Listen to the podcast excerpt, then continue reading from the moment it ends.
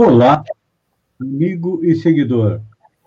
Seja bem-vindo à nossa live quinzenal do Papo Espírita, onde eu, Alfredo Feijão Lopes, meu amigo Walter Ney Ângelo Reus, recebemos um convidado hoje para conversarmos a respeito do início do movimento espírita aqui na nossa região. Isso porque o Centro Espírita Seara de Jesus está completando 79 anos de serviço à doutrina espírita, e eu vou começar é, cumprimentando o nosso convidado. Boa noite, Luciano. Seja bem-vindo ao Papo Boa noite, Alfredo. Obrigado, obrigado pelo convite, obrigado, Walter Ney. É um prazer, com certeza. Muito obrigado. Vou cumprimentar meu parceiro de Papo Espírita, Walter Ney, filho da minha amada Chiquinha. Boa noite, Walter Ney. Boa noite, Feijão. Boa noite, Luciano. Um prazer muito grande estar com vocês dois aqui. Muita história tem aqui, o Luciano principalmente junto ao Ceará. Vamos para a prece? Bom, estás encarregado do prece hoje. É.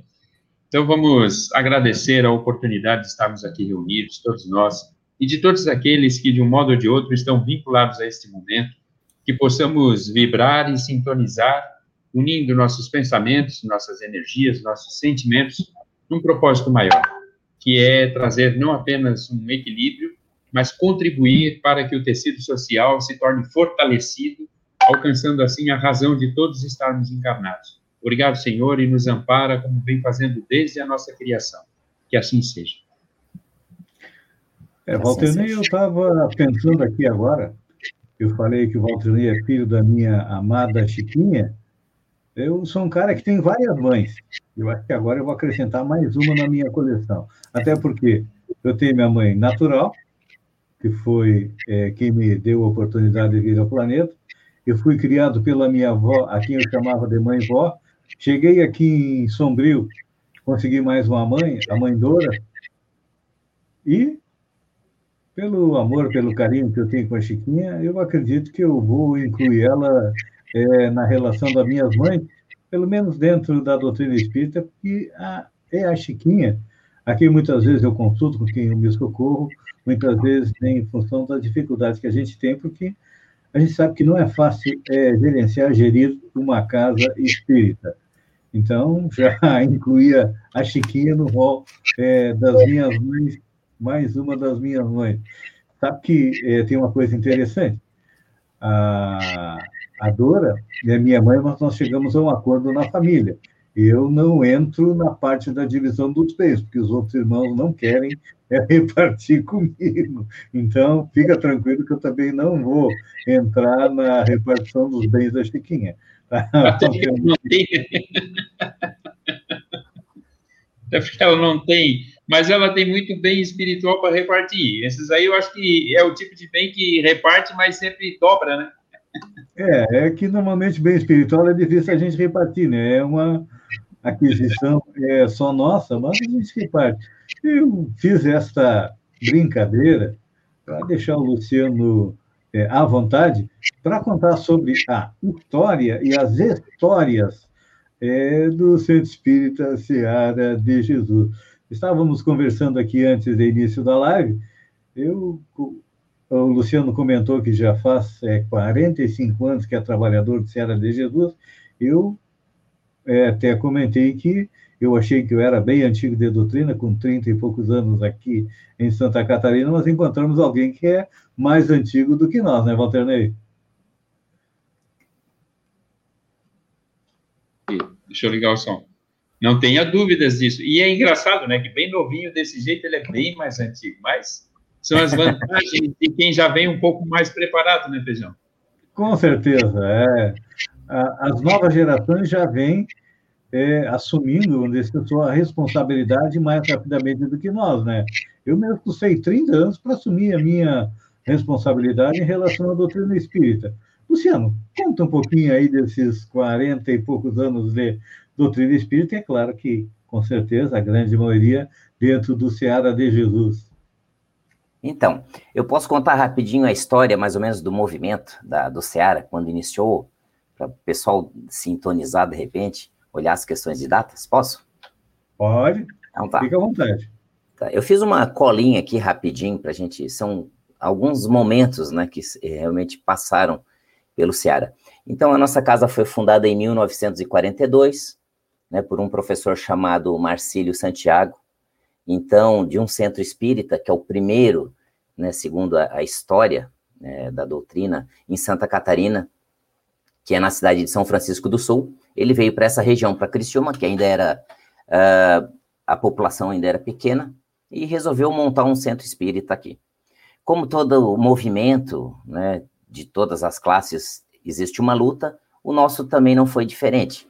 Então, eles criaram, uh, juntamente com as famílias, também, depois que nós vamos falar da Dorilda Esmeraldino, uh, José Parente, Algimiro Barreto, José Maier e outros, formaram a, a primeira casa espírita, uh, chamada Centro Espírita Seara de Jesus.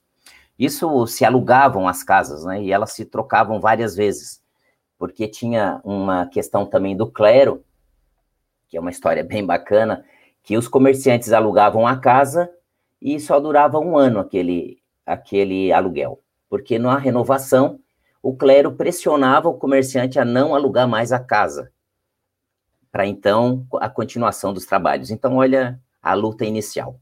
Mas, como né, todo movimento, a luta é importante e existem pessoas e, e de fundamentação assim forte que não desiste, continuaram. E aí, num certo tempo, o, Marcílio precisou se ausentar também da cidade. Aí a casa ficou fechada por um tempo. Uh, depois foi envolvido alguns médiums, simpatizantes da doutrina espírita, para começar a reabrir essa, essa casa. Nesse tempo todo, teve também ajuda do pessoal de Laguna, que, segundo os registros, né, é a segunda casa a ser fundada em Santa Catarina que na época o promotor Ulisseia, é, ele reforçou o convite, juntamente com mais uma equipe, agora uma nova equipe é, também aqui de Criciúma, com aqueles familiares que a gente citou. Eles reabriram a casa e tiveram essas, esses tempos também, abre fecha, abre fecha. Então, por um bom tempo, né, eu não consigo relatar a quantidade de anos, Houve também mais uma, uma experiência que ela estava fechada agora por um período um pouquinho maior, em, em 1973, a Dorilda, né, Esmeraldina, já realmente já forte no movimento espírita aqui da região, ela passa pela catedral aqui de, de Criciúma, que é ali no centro ali da, da nossa cidade. E aí o filho dela, que é o Edson, que foi também meu é, monitor na época da pré-juventude, da infância e juventude. E ele, na época, tinha uns três aninhos, eu acredito, três, quatro anos, em 73.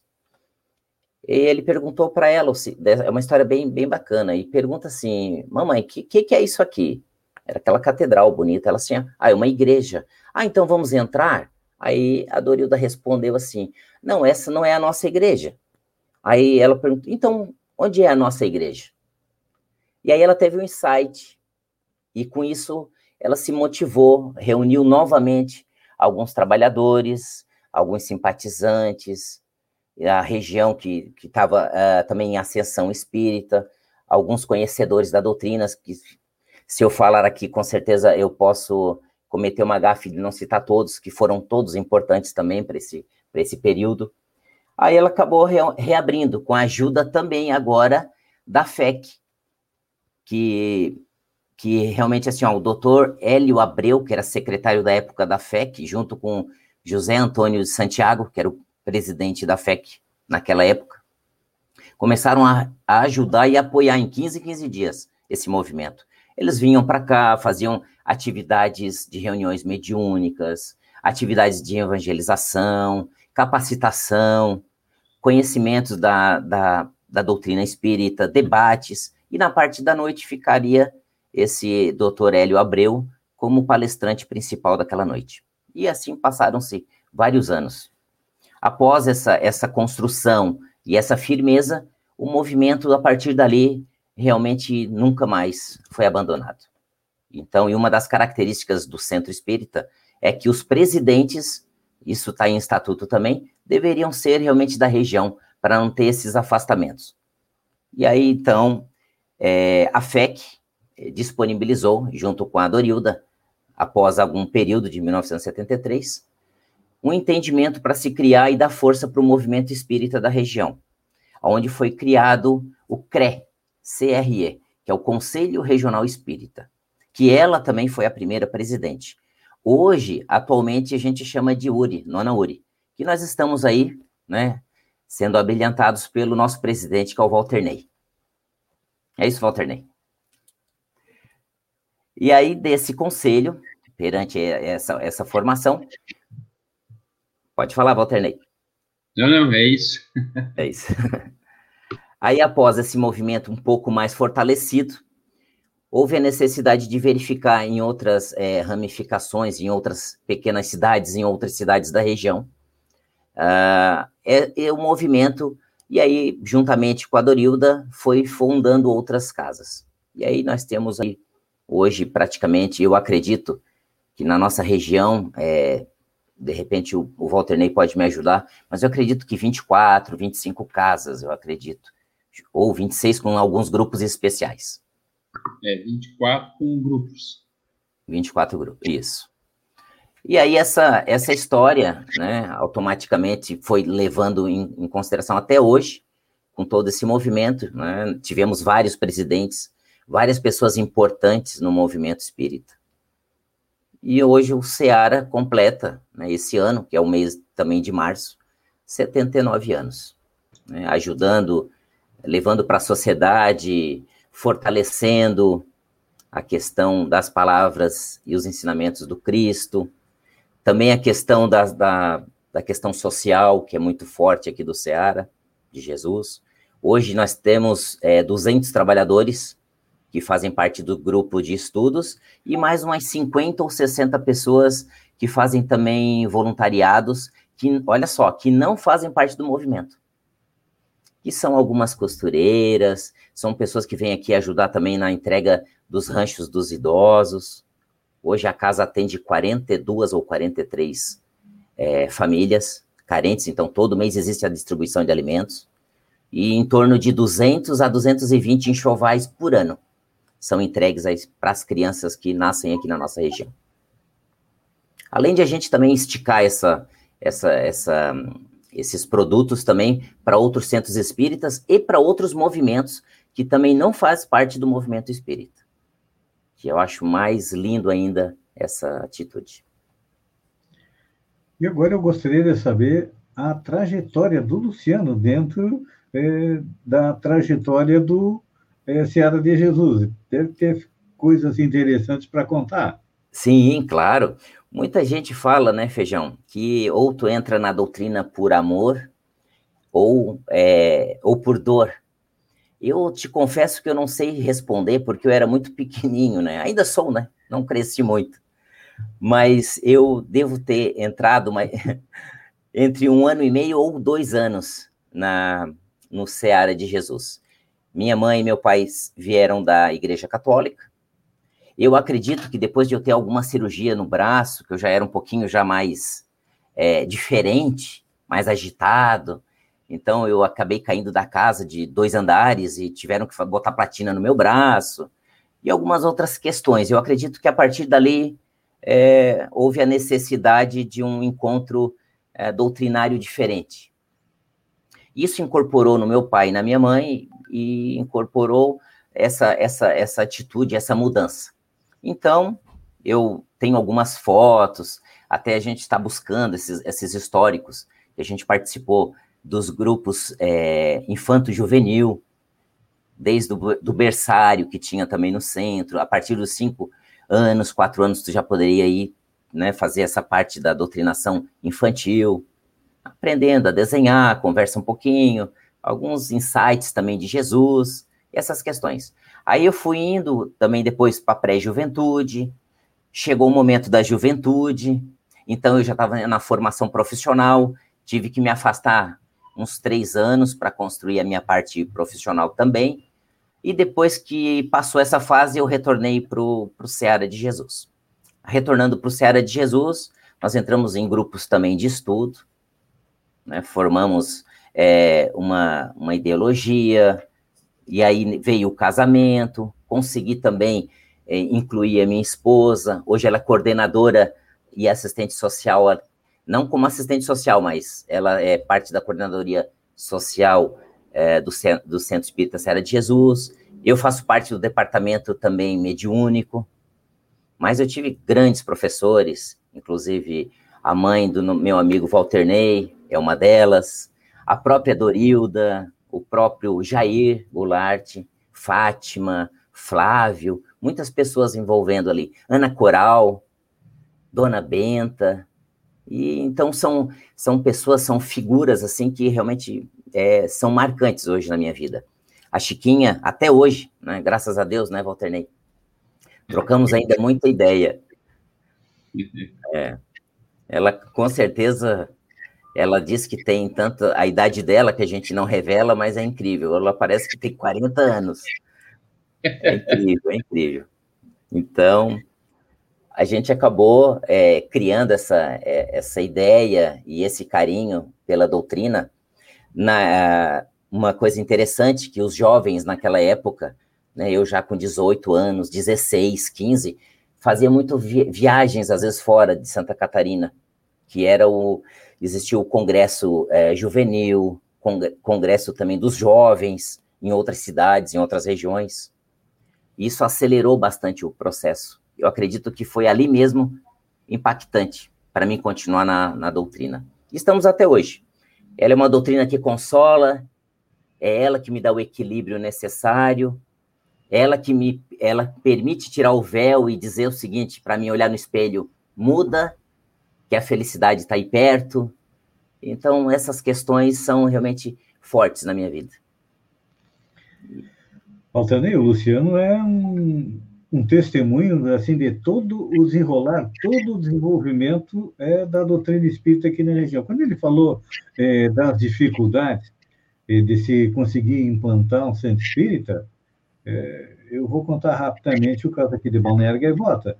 É, nós iríamos é, adquirir um local para instalar o centro espírita e houve um movimento muito forte da comunidade para que nós não adquiríssemos aquele local, e depois a gente sabe que, é, à medida que o tempo vai evoluindo, a gente sabe que o local próprio do centro espírita é, não era aquele, mas seria o local onde nós estamos hoje. Então, a gente percebe é, as dificuldades que são de todos os centros espíritas. Quando o Luciano começou a, a falar a respeito da, do crescimento do movimento na região, Claro, eu Walter Ney temos uma idade mais ou menos próxima, acredito que eu tenho um pouquinho mais de idade é, do que ele. Eu sou do tempo que só tínhamos o Centro Espírita em Araranguá, era o Centro da Dona Ivone. Aí depois eu comecei a frequentar a Casa Fraternidade, para que depois nós viéssemos é, aqui para Sombrio e depois para Balneário Gaivota. Quando falou a respeito de vinhos, é, trabalhadores de Florianópolis para ajudar, vamos dizer assim, na, na sedimentação do centro, eu lembro que nós fizemos isso aqui com Praia Grande. Na época, o Aramis era o presidente e eu era trabalhador. Nós ficamos um ano, dois anos fazendo palestra em Praia Grande, no primeiro momento de mês em mês, depois de 15 em 15 dias, até que realmente é, seu Zé Serrano conseguisse é, agregar pessoas para que o centro pudesse trabalhar. Então, Walter acho que é uma tônica de toda a região, todo, vamos dizer assim, ó, esse não o problema, mas a dificuldade para que a doutrina espírita se implantar. Aqui no nosso, eu falo, vamos dizer assim, ó, no sul catarinense, eu normalmente me refiro ao Vale do Araranguá, porque é a minha região, mas é todo o sul catarinense, né?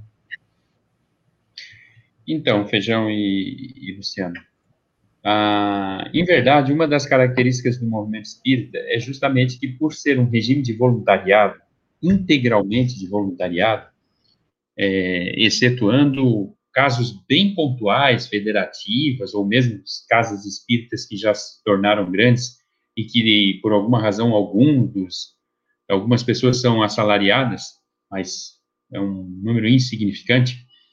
Enfim, o regime de estruturação do movimento é um regime de voluntariado. Em razão disso, e em razão, inclusive, da orientação do senhor Allan Kardec, quando ele propõe que as casas espíritas é, sejam pequenas, que a partir dessa característica elas podem atender muito mais é, de forma ramificada a, as, as, necessidades da sociedade, da comunidade na qual estão inseridas. Uh, essa é uma, uma, um modo de proceder das casas que elas meio que elas vão se construindo, vão se multiplicando através desse auxílio. Então, tu tens esse exemplo, tem um exemplo lá de Cambará, que o Zé Serrano subia a Serra do Faxinal para manter a, a Casa de Cambará, que foi inaugurada como um grupo, e assim vários casos exemplificativos. Nós mesmos, quando fundamos a, o, o Consolador aqui em Içara, nós permanecemos, no caso, eu e eu, a Indaiá, o Altair e a Regina, que éramos oriundos do Ceará, nós permanecemos no Ceará mais dois anos enquanto a gente ia montando aqui a casa. E o Idelfonso e a Eva, que eram do, do Allan Kardec, permaneceram no Kardec. Assim que a gente montou a casa, vinha trabalhadores, principalmente do Kardec, para dar suporte para a gente ir estruturando a casa. Toda casa espírita nasce dentro desse regime de solidariedade.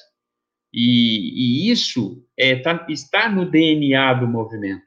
E é algo que também o movimento precisa reciclar porque se é verdade que isso está no DNA do movimento, ou seja, o movimento surge, as casas espíritas, de regra, elas surgem a partir desse, desse mutirão de auxílio de casas próximas e tal, não menos verdade que à medida que as casas vão se, se sedimentando, elas fazem um caminho inverso, elas vão se isolando. Elas, a, a ideia de participação de movimento, a ideia de integrar em um movimento parece que ela surge muito forte no nascimento das casas e depois vai enfraquecendo.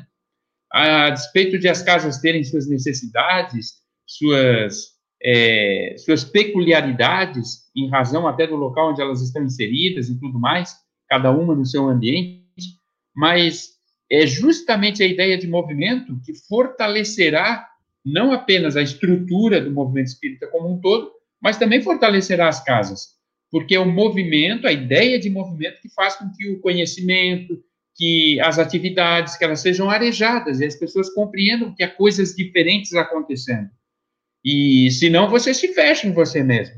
Então, esses exemplos que, foi, que foram dados aqui, tanto pelo Luciano quanto por ti, eles demonstram bem a necessidade de nós fortalecermos a ideia de movimento, para podermos é, é, dinamizar e até mesmo irrigar o movimento espírita e, consequentemente, a doutrina espírita, já que o senhor Allan Kardec insiste nisso. É através da divulgação, da difusão e da prática da doutrina espírita que o espiritismo se fará não apenas conhecido, mas compreendido, que é o estágio talvez mais, mais difícil ainda, né? Entender o espiritismo dentro da sua essência que não é, com certeza, atividades, é, enfim, mediúnicas que identificam o movimento espírita, mas sim os fundamentos da transformação moral e da transformação social que ele propõe. Então, acho isso muito importante. E que as casas compreendam isso. A hora que elas começam a se fechar, que elas entendam o seguinte: espera aí, como é que eu nasci? Como é que eu surgi? Eu surgi do nada, estava tudo pronto, ninguém veio aqui para me ajudar a me estruturar. Não, é o contrário. Então, se é o contrário, então vamos fortalecer isso, né? Sabe, agora estava analisando as tuas palavras, Walter Ney. É, Allan Kardec, lá, 150 anos atrás, já tinha esse pensamento de um trabalho em rede. Isso muito antes da internet, muito antes de toda a comunicação, porque naquela época a comunicação só era ou, através de cavalo e no mar através de navio. Então, se a gente dá uma parada e dá uma pensada nos dias de hoje, agora me ocorreu a ideia que o coronavírus ele está servindo como um ponto de união do próprio movimento espírita, porque as casas que estavam isoladas é, o primeiro momento, o que, que aconteceu? É, houve a necessidade de palestrantes. É, hoje nós temos, estamos fazendo live daqui lá no Maranhão, do Maranhão faz aqui, é, Minas Gerais vai para Rio Grande do Sul. Então, começa a haver um movimento de integração maior do movimento. E eu estava analisando, eu tenho participado das lives da Federação Espírita Catarinense, principalmente no trabalho que eu, traba, que eu atuo mais é na área mediúnica e também atendimento espiritual, para a gente captar é, subsídios. Tem sido muito importante, assim, ó, é, o coronavírus para dar uma movimentada para procurar dar uma união, não é união, mas uma, um compartilhamento é, das informações que os centros espíritas têm. Eu tenho visto nesse sentido. Participei de várias lives da Juliana, que já esteve conosco aqui, então eu noto na federação esse movimento para quê? Para que haja um compartilhamento de informação, principalmente agora é com o coronavírus, porque ele colocou não só os centros espíritas, mas é, todos os outros segmentos religiosos de cabeça para baixo, né? De um momento para outro, eu sempre digo que nós tivemos que sair das nossas casas e ir chegar na casa das pessoas, diferente daquilo que acontecia antes. As pessoas vinham ao centro espírita e agora o centro espírita vai até as pessoas.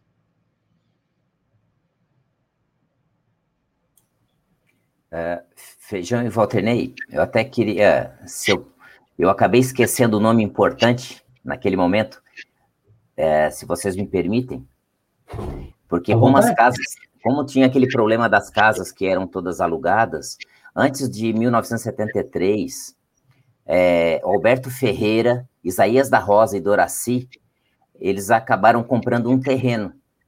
Compraram um terreno que hoje é o aqui em Criciúma, na José de Pata que não onde é a sede, mas na frente dele existia. E aí, depois de um tempo, foi construída uma casa, a casa caiu o telhado. Uh, então, um deputado, uh, na época, acrescentou uma, um, uns telhados, ele viu a casa que estava com problema e disse: Não, eu vou dar para vocês, então, a casa inteira. Vocês me apresentam uma planta, aí, na ocasião, o presidente apresentou uma planta e eles construíram, então, a, o centro espírita. E depois, um pouco mais lá para frente, eu acredito que em 1980 e, e, meados, eu acredito, de 80, criaram, compraram, adquiriram o terreno na frente do, do Ceará, né, que era o antigo Cearinha. E hoje está atualmente ali, realmente, né, recebendo as doações, recebendo os próprios trabalhadores também, como essa luta que o próprio Walter Ney colocou, essas dificuldades né, financeiras que existem de qualquer movimento. É, eu acompanhei o Ceará antigo, né? Ali na frente do atual, tá? fomos algumas palestras em Criciúma acompanhar. Eu Sim. ainda lembro da casa antiga. Sim, eu também acompanhei. Na verdade, eu comecei ali no Cearinha. Uhum. E essas características, inclusive o, o Ceará acabou é, tendo, se tornando uma referência justamente por conta dessa obstinação. E eu, particularmente, é uma opinião minha, e é uma visão particular, de quem atuou no movimento com muita intensidade, principalmente no movimento regional. É, esse movimento regional seria outro se não fosse a obstinação, principalmente da figura da Dorilda no momento específico da, da, em que o movimento claudicou e o movimento de um modo geral. Aí eu me refiro ao movimento no sul, né? É, no sul de Santa Catarina, onde hoje está, digamos, a área de atuação da URI. E, e aquilo é determinante. Por isso que, muitas das vezes, quando nós olhamos para o passado, é, nós fazemos um julgamento de regra injusto em relação ao passado. Porque nós não temos o, as ferramentas e nem temos a compreensão da dinâmica do que, de como as coisas se desenrolavam, para que nós possamos fazer uma apreciação dos atos e fatos daquele tempo. Eu gosto muito de usar como referência um livro muito bom que eu tenho aqui em casa, que o Bruno comprou, meu filho, e ele leu e ele estava me comentando sobre isso, que é sobre o Alexandre. E a, os dois historiadores, uma historiadora e um historiador, eles resolveram fazer uma, uma releitura de toda a, a, vida e obra de Alexandre, Alexandre o Grande, né? O rei da Macedônia, rei do, do mundo, vamos dizer assim, naquele período. Mas eles fizeram com outro olhar, que era o seguinte: nós vamos fazer com um olhar sem fazer nenhum tipo de julgamento em relação às decisões que ele tomou, porque aquilo era uma decisão histórica, era uma decisão da época. Hoje você olha e diz assim: nossa, o cara mandou matar 10 mil pessoas. Hoje, para nós, isso, oh, meu Deus, naquele tempo isso integrava a realidade deles, como para nós hoje integra a realidade e a gente está discutindo se vai trabalhar ou não vai, mesmo que morram 200 mil pessoas. Daqui mil anos, o pessoal vai dizer assim: nossa, eles discutiam se deviam ou não sair para trabalhar, mesmo morrendo 200 mil pessoas. Mas eles viveram a nossa realidade. Então, assim, se está certo ou está errado, a gente que está vivendo a realidade é que tem que tomar uma decisão. Então, quando nós olhamos para o movimento espírita, às vezes tem pessoas que dizem, nossa, porque fulano era um coronel, Beltrana agia de tal forma. era o contexto. E o contexto necessário para que você alcançasse patamares superiores. Né? Hoje, por exemplo, eu estou aqui confortável dentro da minha casa, entrei numa casa espírita que ela já tinha uma sede, na época, há quase 40 anos, 30 e poucos anos atrás, entrei numa casa espírita, estava lá tudo certinho, depois só progrediu.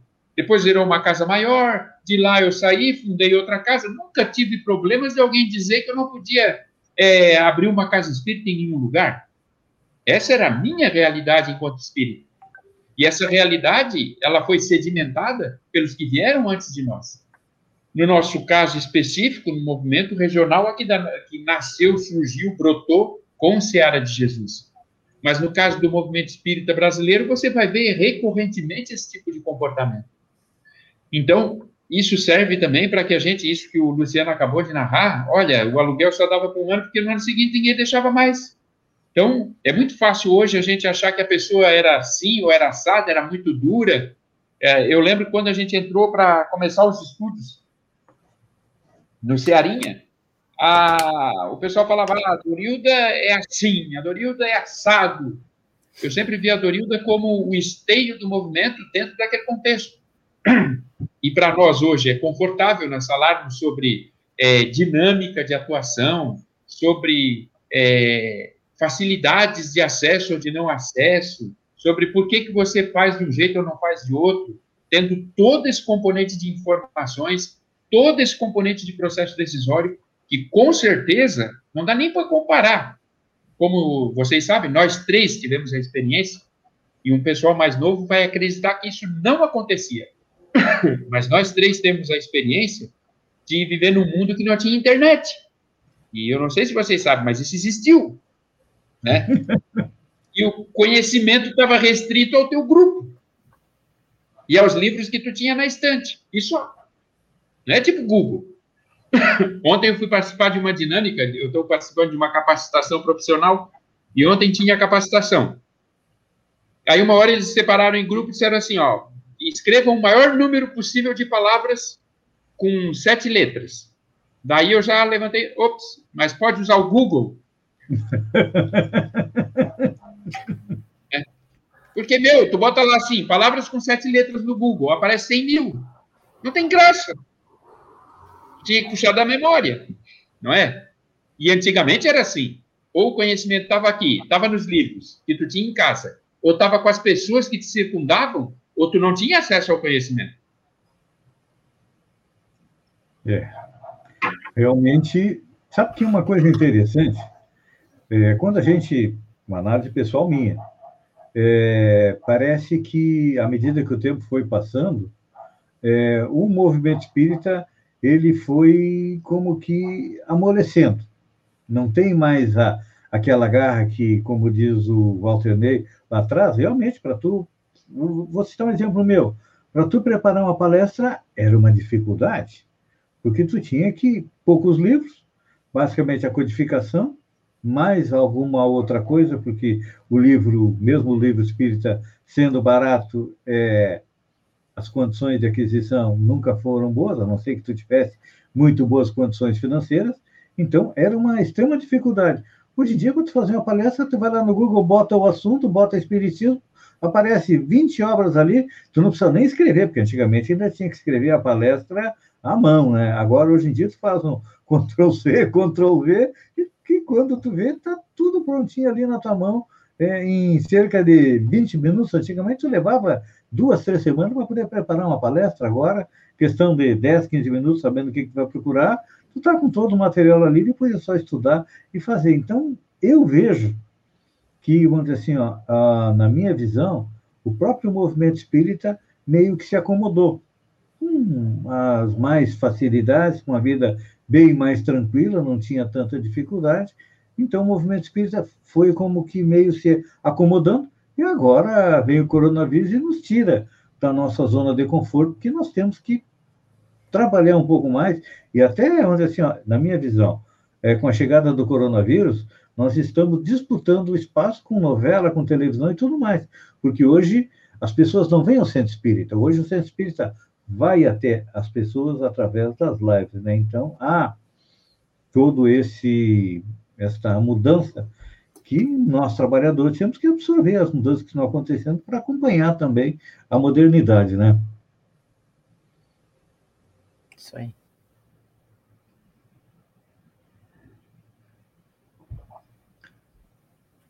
Interessante, né, Feijão e Walterney? Como que, quando tu fala assim, ah, o movimento, né, ele realmente, ele enfraqueceu, eu acredito que, eu acredito que tudo, né, ah, são profissões, eu acredito que, eu, eu vejo que eu acho que, assim, ó, é, facilitou só, então são as gerações, talvez daqui a 10 anos, 20 anos, talvez as novas gerações tenham esse, esse processo, né, de acordo, que vão estar tá falando do que a gente tinha aqui e vão dar risadas desse uhum. processo que, nossa, os caras faziam pesquisa na internet. Eles vão dizer o seguinte: olha, a gente usa o braço, a gente tem um sistema aqui, sabe? Então, a tecnologia está se avançando, modelos mais rápidos de inteligência, principalmente artificiais. Talvez a gente deveria olhar né, para essa questão do passado, como o Walter Ney falou, aquelas dificuldades naquela época, Hoje nós temos também dificuldades, mas são outras, né? São outros modelos que talvez a gente precise filtrar outro tipo de solução. Né? Hoje, cada vez mais, né? A gente, a gente vai ter esse tipo de, de discussão, eu acredito. Fala um pouquinho. Uh, ia falar, Montenegro?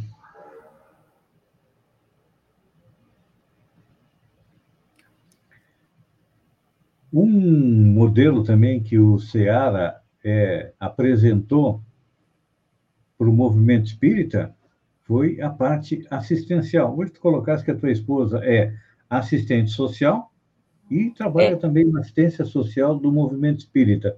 Eu Não. vejo que a doutrina espírita, é, antes é, de haver todo esse movimento de assistência social no, no nosso país, já fazia esse trabalho. E hoje a gente sabe que ainda é importante, apesar de que hoje nós temos outros entes que acabam é, fazendo quase que a mesma coisa, mas nós somos, dá para dizer assim, pioneiros nesse campo de atividade, né? Sim. Até para corrigir ali a, a, minha fala, talvez, Alfredo, é, Feijão, hum. ah, ela não é assistente social, mas ela faz parte da coordenadoria, né? Então, ah, tá, ela é tá. como voluntária. Não, não entendi não, corretamente, não entendi corretamente. É, então, ela já está na coordenação há algum tempo, né? Isso existe as trocas das diretorias também. Então, mas hoje ela faz toda essa parte da, da administração, né? Desse, dessa gestão. Então, que é muito importante para o nosso movimento. Né? É que a base da assistência social espírita vem lá de trás, né? Vem lá da Casa Sim. do Caminho, é, onde Pedro recebia os doentes é, do corpo e do espírito, e principalmente aqueles é, mais necessitados, porque ah, ah, hoje em dia a gente percebe que há ah, essas pessoas necessitadas, mas como o Walter colocou, quando a gente vai olhar o passado, a gente olha o passado com os nossos olhos de hoje. E naquela época a situação era muito mais difícil, porque nós não tínhamos, é, ou as pessoas tinham posses, ou não tinham nada precisavam de alguém que fizesse isso, e não havia Estado para fazer, não havia é, quem fizesse, quem assim, ó, uh, Jesus e Pedro implantaram um novo modelo de assistência no planeta. Agora a gente imagina que antes o clero fazia uma perseguição, né, porque é, eles tinham uma, uma, um objetivo, a doutrina espírita tinha um outro objetivo, então hoje não, hoje se trabalha junto, que eu acho que é bacana essa, essa questão, né? Muitas assistências é, são de outras denominações também, que fazem parte ali, que pegam assistência. Hoje se troca muito. Ah, tem um movimento que não é espírita que está precisando de enxoval. É produzido uma quantidade, é entregue gratuitamente para outro movimento também. Então, isso acontece. Outro movimento é, faz arrecadação de alimentos e nos libera também essa questão. Então, eu acho que essa mudança ela é muito importante. Se a gente olhar só a história de uma perseguição lá do passado e olhar hoje, como a gente já está construindo, então, um negócio diferente, independente da religiosidade, independente da ideologia né, religiosa ou de qualquer outra doutrina. Eu acredito que esse é o caminho que a gente precisa trilhar. Lógico, talvez não esteja ainda 100%, mas já foi um crescimento muito bom, positivamente, né, falando. É, eu também concordo com esse posicionamento que a gente percebe, por exemplo, esse ano. Ah, normalmente, a campanha da fraternidade da Igreja Católica era única e exclusivamente dela. Este ano, a campanha da fraternidade, mesmo sendo é, criticada por uma parte mais conservadora da Igreja Católica, ela já está trazendo um viés ecumênico, é, levando junto outros segmentos religiosos. Isso nos leva a aquilo que Kardec colocou lá no fim, Kardec não, acho que foi Leon Denis, que o, a, o espiritismo não é a religião do futuro, mas é o futuro das religiões, a partir do momento qual em que os pontos da nossa doutrina, que alguns já são comuns a outras denominações religiosas, serão aceitos por todos para que haja realmente uma, uma a, a verdadeira fraternidade. Porque eu analiso é, as religiões como sendo parte de um grande quebra-cabeça que quando a gente conseguir reunir tudo ele, nós vamos ter o que? A figura de Deus, não uma pessoa, mas aquele Deus que Allan Kardec nos é, define como sendo a inteligência suprema, a causa primária, e que coordena toda a evolução do universo. Então, acho que estamos indo a passos largos é, para que isso aconteça. Claro, estamos vivendo um momento de transição, e é claro que sempre vai ter aqueles que são contra toda essa evolução, estão trabalhando bastante, mas no final, como dizia nas histórias em quadrinhos, o bem sempre vai vencer, né? Sempre. Inclusive, no, na primeira instrução ali do Evangelho, já na primeira página, né? Ele no, nos tranquiliza ah, o ensinamento do Cristo, que ele diz que realmente, né? Está escrito também que não nos preocuparmos, porque tudo se restabelecerá num tempo certo. Essa é a questão, que talvez a nossa ansiedade, a nossa falta de fé, é, atrapalhe um pouquinho essa, esse ensinamento e essa frase. É porque eu vejo que muitas vezes a gente analisa não só a história, mas o próprio desenvolvimento do planeta a partir de uma única encarnação porque ainda é difícil da gente conseguir absorver, viver e trabalhar a partir da ótica reencarnacionista. A ótica reencarnacionista nos mostra, olha, é, tu vai te transformar num bom espírito daqui a mil anos.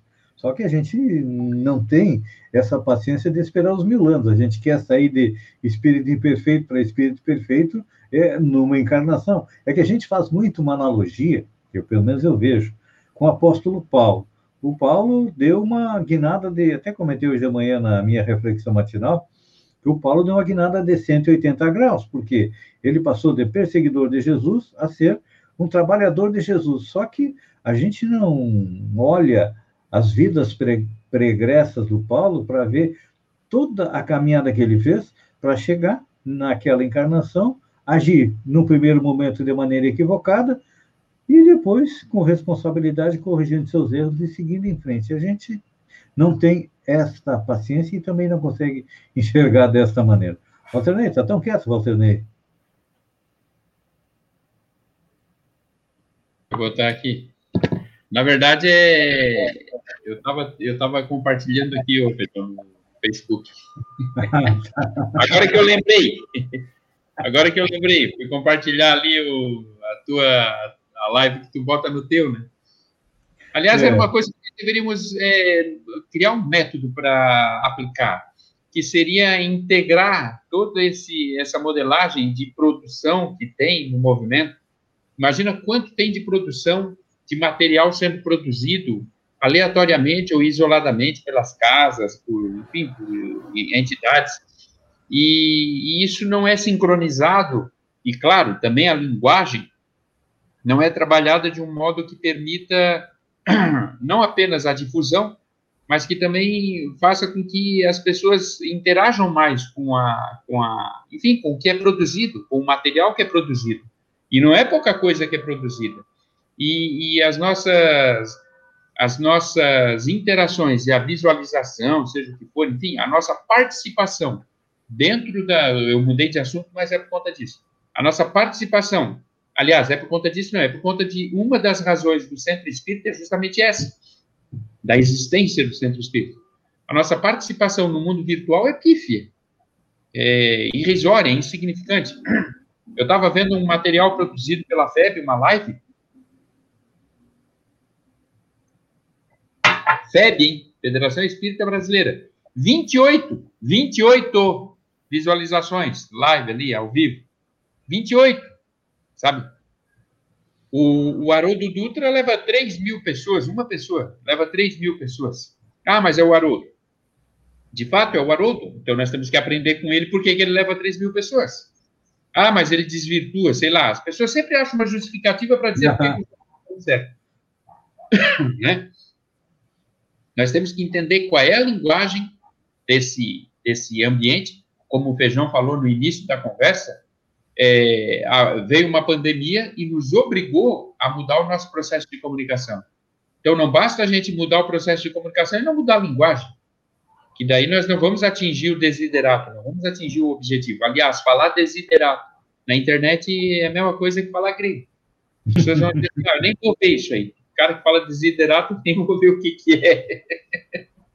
então, eu acho muito importante que a gente sincronize o nosso mecanismo, vocês imaginem, nós somos quantas casas espíritas hoje? Dados de. O, o Feijão colocou ali naquele material. Dados de 95 apontava 5 a 9 mil casas espíritas.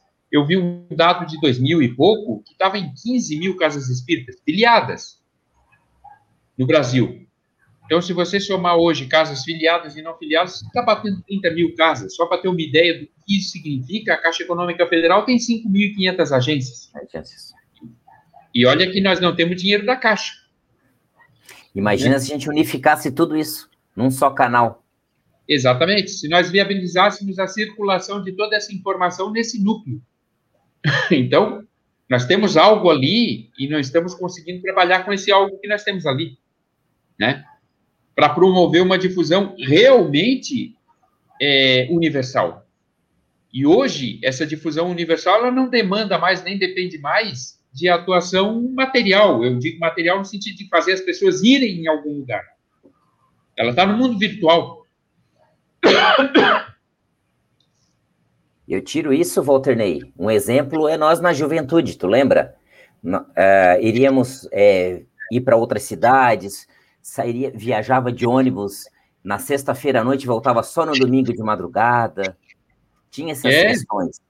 Lembra, né? Para quê? É, era um movimento que mexia com a juventude. Ah, eu quero sair um pouco de casa, quero ficar um pouco afastado dos pais. E aí usava aquele todo movimento. Aí abria, abria novas, é, novos horizontes, novas pesquisas.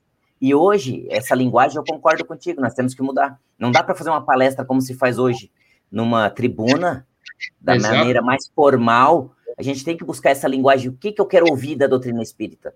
É consolo, é, é, resolver o meu problema a curto prazo, a médio prazo. Então, precisaria realmente a gente entender isso para fortalecer. Muito bem falado. É, eu concordo, e nós aqui na Gaivota estamos tentando é, nos adequar a tudo isso. Vamos analisar em termos de palestra. Normalmente as palestras eram de 40, 50 minutos, tinha gente que dizia, olha, se eu não conseguir falar uma hora, eu não consigo falar na, na tribuna. Só que a gente percebe, hoje em dia, que ah, o ciclo de atenção das pessoas está muito mais curto. Por exemplo, nós em Balneário Gaivota delimitamos as nossas palestras de 15 a 20 minutos, que é para poder manter a, a pessoa com a atenção presa, então naqueles 15 minutos ali tem que dar o recado. E ainda tem, falo em pessoal sargentão, o pessoal me chama de general, só, olha, o trabalhador para fazer uma palestra ainda tem que fazer citação de Kardec, mais uma ou duas das obras complementares, que é para poder é, levar o conhecimento já mastigado para as pessoas. Quem é que está chegando aqui? Janete Dias. É cunhada de quem? Quem é o cunhado? É minha. Um abraço para Janete, um abraço para o meu irmão, Baixo, Vladimir. Ah. Valeu, um abraço. Bom saber que estão por aí. É, eu acredito que essa saída é boa. O bate-papo, feijão, eu acredito que é uma forma mais informal de atrair atenção. Principalmente se a gente utilizar os dados. É? Por exemplo, quais as principais dores daquela região, por exemplo, e abrir um bate-papo e, e, e, buscar essa, esse incentivo. Né? Como foram feitos em, em alguns, algumas claro. redes de televisões, por exemplo. É, o, assim, ó, a, o motivo de eu e o Walter Ney estarmos fazendo o Papo Espírito, o que, que é? É tentar integrar é, não só o movimento, integrar as pessoas e também levar o conhecimento espírita. Gente, o bate-papo tá bom, mas já chegamos nos nossos 51 minutos.